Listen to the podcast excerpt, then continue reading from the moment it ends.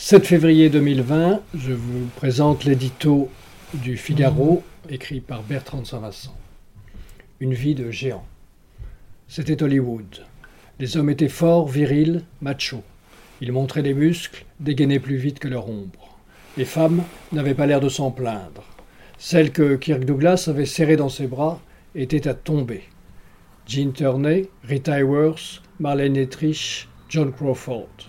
Sans oublier sa première complice au théâtre, à qui il devait d'être sorti de l'anonymat, Lorraine Bacal.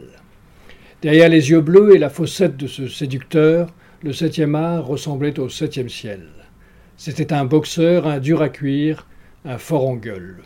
Pas le genre, sois beau et tais-toi.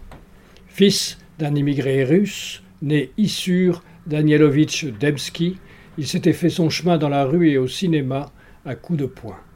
Il avait épousé le rêve américain sous un pseudonyme de western, il ruisselait de colère. Sur grand écran, il avait été lutteur frénétique, cow-boy laconique, avocat engagé. Doc Holliday, Spartacus ou Van Gogh. Dans les salles obscures, les spectateurs frémissaient lorsqu'il apparaissait. Il taillait ses rôles à la serpe, marquait les esprits au couteau. Les plus grands réalisateurs l'avaient fait tourner. Howard Hawks, Vincente Minelli, Stanley Kubrick, qu'il était allé lui-même rechercher, un sale con qui a du talent, John Huston ou Otto Preminger. Panoplie de géants.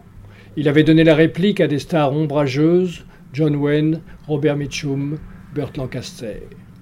Face à eux, comme au reste du monde, il ne supportait pas de perdre au bras de fer.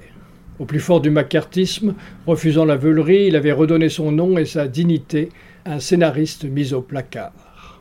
Il n'avait pas froid aux yeux, il avait trop souffert enfant. Le cinéma était sa manière de prendre sa revanche sur l'existence, la preuve que la vie est plus belle sur grand écran. Le champion, règlement de compte à hockey choral, les sentiers de la gloire, ces titres de films sont autant de lauriers arrachés au destin.